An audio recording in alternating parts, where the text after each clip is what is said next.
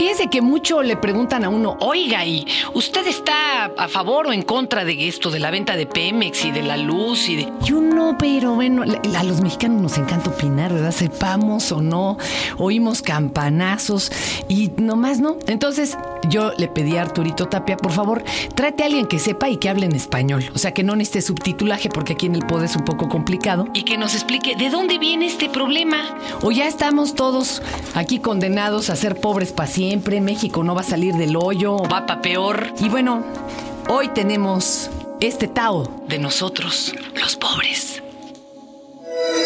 Este es el podcast de Fernanda, de Fernanda Tapia. Podcast por Dixo y Prodigy MSN.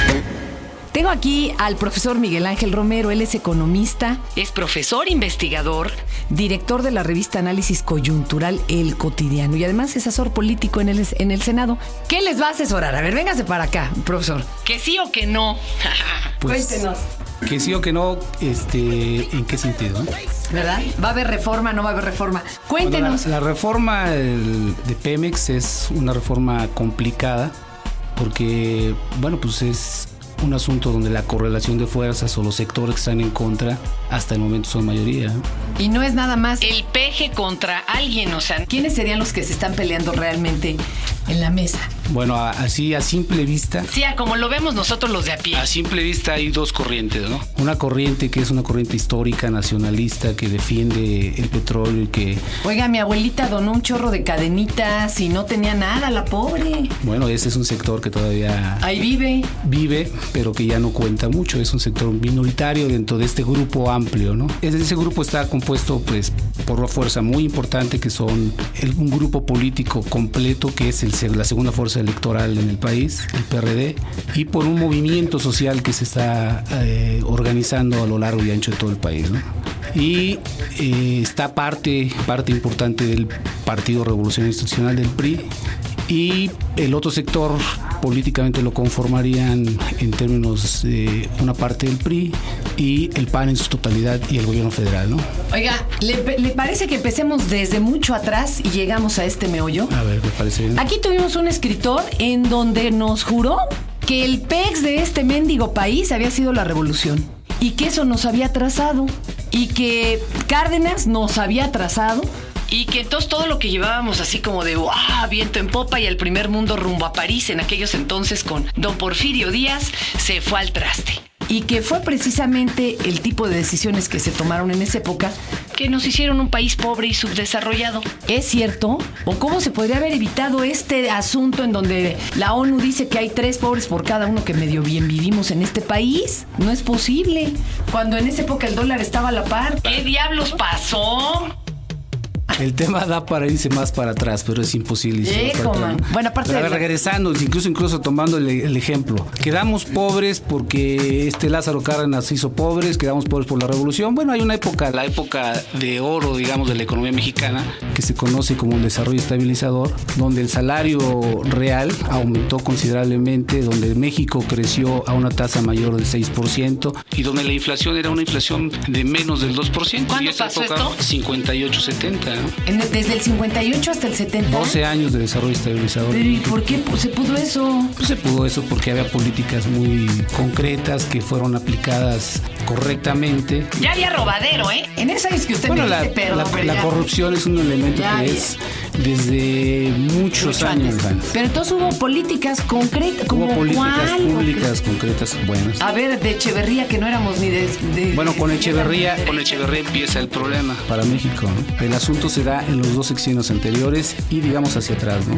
México tiene el, el modelo de desarrollo estabilizador más importante que se le llamó el milagro mexicano. ¿no? ¿Y qué hizo Echeverría que le dio al traste a todo esto? Bueno, entre otras cosas, empezó a gastar más de lo que el país producía, ¿no? ¿Y en qué gastó? Gastó en... Aparte de viajes de con su familia. Gastó en elementos que no eran, digamos, rentables para el capital, ¿no? Él trajo una política que se llama populista, en el sentido de que ¿Cómo y esa no es buena? ¿No le ayuda a los pobres? aparentemente sí, le ayuda en el corto plazo, ¿no? La gente recibe, recibe cosas, recibe recursos, pero a cambio de eso hay endeudamiento, a cambio de eso hay baja la productividad, a cambio de eso la producción disminuye, a cambio de eso a la larga, larga, larga, pues es un elemento muy- ayuda. no ayuda. Es un elemento que pudiéramos nosotros para este, ejemplificarlo. Si yo gano 100 pesos y gasto 200, llega el momento en que alguien me lo va a cobrar. O se mete usted al barzón, ¿verdad? Una de dos. Son así están las cosas. Bueno, ahí empezó entonces el problema. A partir de... Realmente. ¿Y Pues por qué todos pensamos que con Salinas ya ya- íbamos al primer mundo? Y de repente, pura, no. En el 94 nos dieron Bueno, con, eh, con Salinas el elemento económico, pero sobre todo el, el elemento propagandístico funcionó bien. Salinas eh, es un presidente que hace cambios, hace cambios importantes. Que na- si, si en algunos de esos cambios en el debate está si México pudiera o no haber subsistido mejor de lo que está, el TLC es un debate a fondo, ¿no? Hay quienes hablan de que le ha ido bien a algunos sectores y pues lo demuestran estadísticamente, otros hablan de que les ha ido muy mal, en el caso del campo también lo demuestran estadísticamente. Hubo cambios importantes, eh, un estado muy obeso que tenía restaurantes, losas, refrescos, ta, ta, ta, 1.155 empresas, una reducción de, la, de, la- de las empresas, una racionalidad, digamos, desde el punto de vista capitalista. Y no podremos meter en un solo saco a Salinas hizo bien o hizo mal, ¿no? Pero la parte, digamos, que vendió, y la vendió bien, es que México iba al desarrollo. Se despertó el país el primero de enero del 94 con la firma del TLC, pero también con el levantamiento de una población que había quedado total y absolutamente marginada del desarrollo, ¿no? Bueno, se- zapatistas. Híjole, qué lío. Pero entonces, ¿por qué somos pobres? Porque los españoles se llevaron nuestro oro y nuestra plata. Es una tesis, ¿no? No nos colonizaron, nos conquistaron, nos saquearon, bla, bla, bla, bla. Y fueron los españoles, no fueron los ingleses. Y esa es una tesis, ¿no? Pero el problema no es, digamos, desde este, desde este momento empezar a tratar de encontrar la raíz del problema, sino ¿A poco tiene vuelta hacer desde atrás ahora? esto, Yo creo que profe? sí. La verdad, la verdad. Yo creo que sí. Tiene vuelta atrás. Claro ¿Y qué sería? Entonces la solución no es este ni vender si mi, me- si mi medicinas, ni. O sea, ¿cómo arreglamos este carro que va a 180 por hora y que no, no hay forma de pararlo? Hay ejemplos de éxito que están funcionando actualmente ahorita. La India, por ejemplo. Sí, este, háblanos de otros igual o peor de amolados que nosotros. ¿No? ¿India está funcionando? Tiene un acuerdo India. Hija, Tiene a un acuerdo, un acuerdo importante. Porque No China aparentemente está bien, pero la verdad es que el campo se le va a quebrar. No quiere ¿eh? decir que se vaya a resolver el problema, ¿no? Es, es una polémica, pero ah, por ejemplo, Ellos quisieron. ¿en qué tienen acuerdo? Tienen un acuerdo nacional en tratar de, entra- de- de incursionar en ramas de producción que sean de punta. Por ejemplo, los software, ¿no? Sí, bueno, computadoras sí están. ¿Y qué hicieron? Bueno, pues se pusieron de acuerdo, mandaron a su gente a estudiar este, a las mejores universidades, regresaron, hacen servicios, bla, bla, bla, bla. Entonces, cuando menos hay una ventana de oportunidad que tienen ellos ahí para desarrollarse. México no tenemos ningún acuerdo como país. ¿Para dónde le damos? Si hay recursos, ¿en qué los gastamos? Si es en educación, ¿dónde los ponemos? ¿En, en primaria, en ¿Qué secundaria? nos saca más? Si creamos maquiladores o si creamos científicos. ¿Qué, qué hay que, acá hay Bueno, que esa es una de las preguntas que habría que resolver, pero no tenemos ni siquiera esa pregunta, esa, esa cuestión ¿Usted resuelta. a qué le metería, profe? Imagínese que mañana me lo nombran presidente y ¿a qué le metería antes? Bueno, no ¿A se qué trataría, es que volvemos a lo mismo, ¿no? No se trataría de que yo encontrara una, una solución mágica. Lo que tenemos que encontrar son mecanismos para tratar de resolver de manera colectiva alguna decisión. Es decir, sin la política, México no podrá, sin acuerdos políticos, México no podrá salir adelante. Pero no hay acuerdos políticos, nos estamos Pues peleando hasta en la casa porque tenemos hacer- abuelita que le va al PRD, eh, primo neoliberal, oñero liberal que le va al PAN, y, o sea, ¿cómo vamos a llegar a algo? Bueno, tenemos que encontrar esa solución. A ver, regresamos a Pemex. Ya se me angustió aquí el profe. Regresamos a Pemex o a la compañía de luz que ya empezaron con sus apagones y ya nos amenazaron que ahí viene el megapagón. Y, a ver, yo visité eh, eh, Argentina acabándose de vender casi todo lo que eran las paraestatales. Visité Rusia acabando de suceder lo mismo y el pueblo estaba extraordinariamente empobrecido. Y la lana se la habían metido los que organizaron las ventas. O sea, los, los de allá que organizaron la venta de la compañía de luz, no, pues quedaron a toda madre. Pero la verdad es que el pueblo no podía ni pagar las tarifas y estaban en el caos absoluto. ¿Qué nos va a pasar aquí si se abre eh, estas compañías al, al público, bueno, a los buenos postores? ¿No nos va a cargar la trampa? ¿O qué sí hay que abrir y qué no? ¿O en qué términos? Bueno, ok. Entonces, lo primero que tenemos que dejar de lado es estar en los extremos nosotros. ¿no? O sea, nosotros no tenemos por qué estar ni con los buenos ni con los malos. Ni con los que quieren privatizar o aparente privatizar o los que quieren que las cosas permanezcan como están. ¿no? Lo primero que hay que ver es que dentro de los extremos hay muchas posibles soluciones. Nadie habla, necesariamente de privatizar todo. O sea, la experiencia mexicana es que las privatizaciones han sido un fracaso. Ahí sí no tenemos que voltear a otro lado. Ha sido un fracaso las carreteras, ha sido un fracaso la, la banca. En el negocio de alguien, profe. Todo lo que tenemos que evitar es justamente que sea el negocio de alguien. ¿Cómo lo podemos evitar? Bueno, hay muchas propuestas, hay mucha gente muy inteligente, hay mucha gente eh, que si le quitamos la ideología y si le quitamos la parte política, que ese, digamos, puede ser un sueño guajiro, pero, pero si nosotros nos sentamos a encontraríamos una solución pero una solución que trate de resolver de manera conjunta varias cosas. Si no se venden, ¿qué va a pasar? Si no ¿Se, se van a colapsar de, de veras, como nos están diciendo? Bueno, el asunto, el asunto tiene que ver con, el, con la velocidad de desarrollo de México, ¿no? México necesita nuevos recursos para poder hacer rápidamente lo que no ha venido haciendo en las últimas décadas, ¿no? La, la visión que tienen de México desde fuera, y creo que la compartimos nosotros, es que vamos a un paso de- de- de muy lento. Mientras la velocidad de cambio en, los, desde los 90, los 2000, es el signo, digamos, de los tiempos. México sigue avanzando, sí, pero con, con una velocidad totalmente moderada, ¿no? Que va haciendo que nos vayamos rezagando más y más y más. Entonces México necesita incrementar la velocidad de desarrollo. ¿Qué propone? ¿Que se haga algo como con Telmex o qué? ¿Que fue un buen resultado? No, ¿O el modelo Telmex es uno de los modelos que no queremos. ¿no? No. Porque el modelo Telmex finalmente resuelve la parte tecnológica, pero cuando ya el gobierno la tenía casi resuelta. Pero no resuelve el problema de la distribución. ¿Y se volvió un monopolio o qué? Se vuelve monopolio, concentrador de riquezas, concentrador o limitativo de Ay, oportunidades. es que y si ta, queremos. A ver, ábranos los ojos. Bueno, queremos nosotros tener límites justamente a la riqueza. lo, ¿no? lo corté, iba a decir uno, dos, tres, a ver. eh, Ya es que ya no recuerdo qué decir. No, no me diga eso, por favor. Bueno, entonces el, es, el, el- el asunto tiene que ver con varias decisiones y varias acciones, pero al mismo tiempo. Ajá. O sea, es- en vez- abrir Pemex a la inversión privada y que sea Slim o que sea Saba o que sean los concentradores de riqueza no resuelve nada. Entonces, ¿a quién hay que abrírsela? Pues a otros sectores. México tiene que dejar. Pero pues tiene ellos tienen dejar- la lana. Bueno, hay otros que también la tienen. Habrá que innovar, habrá que hacer cosas. No tiene ningún Pero sentido. ¿por qué ellos no? A ver, no tiene ningún sentido abrir para que siga concentrando la riqueza en dos o tres gentes. Carlos Slim tiene el 7% de riqueza concentrada del Producto Interno Bruto. Eso ya ha ocurrido en otros países. En Estados Unidos, cuando Rockefeller llegó a concentrar un porcentaje amplio del PIB, el Estado le puso un límite. Y a ¿Por partir qué? de ahí, ¿En qué no nos beneficia si de todas maneras fuera él el jefe u otro sigue generando mano No, de no, no, obra no, y pero todo? no hay, pero no hay, pero esa concentración de riqueza no permite la distribución de la riqueza.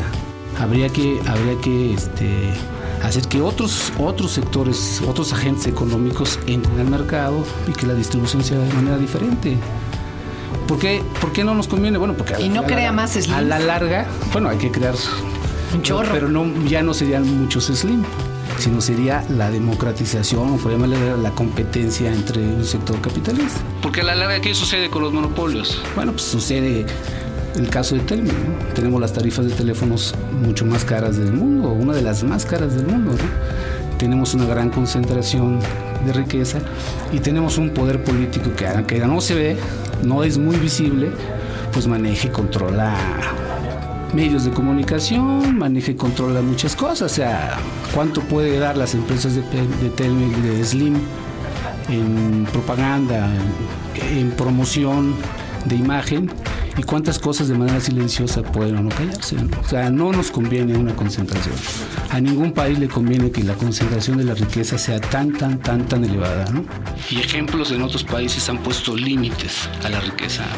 Y han obligado a ¿Qué es vender. eso? han obligado a hacer. Qué grueso, ¿eh? Bueno, pero ese es un asunto. Por ejemplo, tenemos otro tema ahí. Es que pensé en momentos históricos donde paraban a los templarios y a los a quien fuera porque ya tenía mucha lana, ¿no? Bueno, pero. Qué inquietante. Digo, yo no tengo lana, pero ¿qué Por otra ejemplo, cosa? otro Sí. elemento es medios de comunicación, ¿no? En los medios de comunicación la discusión está, ¿se abren o no se abren? Decisión sí se abren. ¿A quién se abre? Y volvemos a lo mismo.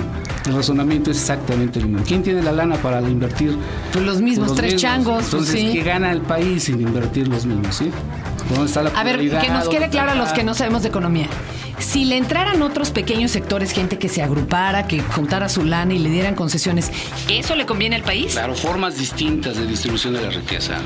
Formas distintas, pueden ser regionales, eh, podrían grupos, habría por- que empezar a, a ver y tiene que ser la política el elemento del eje central de estos acuerdos. ¿no? ¿Cuál es el miedo? ¿Que entren extranjeros o algo al, al No, asunto no, no, el este miedo, es, el miedo o- es que no gane uno nada como país, ¿no? El miedo es que cuando abra uno la inversión, al final de cuentas se queden las grandes compañías con la riqueza y en lugar de que se quede el Estado, se quede Hacienda con la riqueza petrolera, pues se queden esas empresas. señores o la otra es que sean nacionales, pero que sean nacionales que han concentrado tan riqueza que la sigan concentrando. O sea, ¿qué gana México con eso?